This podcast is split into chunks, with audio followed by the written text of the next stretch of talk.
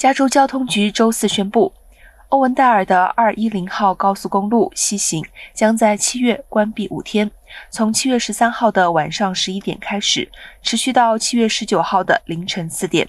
根据交通局的资讯，西行的210号高速公路将从欧文戴尔大道到605号高速公路的交界处关闭。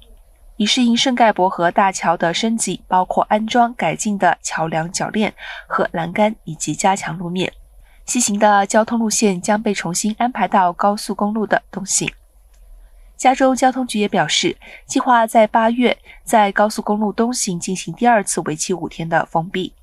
加州运输局建议驾驶者在道路关闭期间，提前预计会出现的延误，寻找替代路线，使用地铁 L 线或。Metrolink 公共交通工具。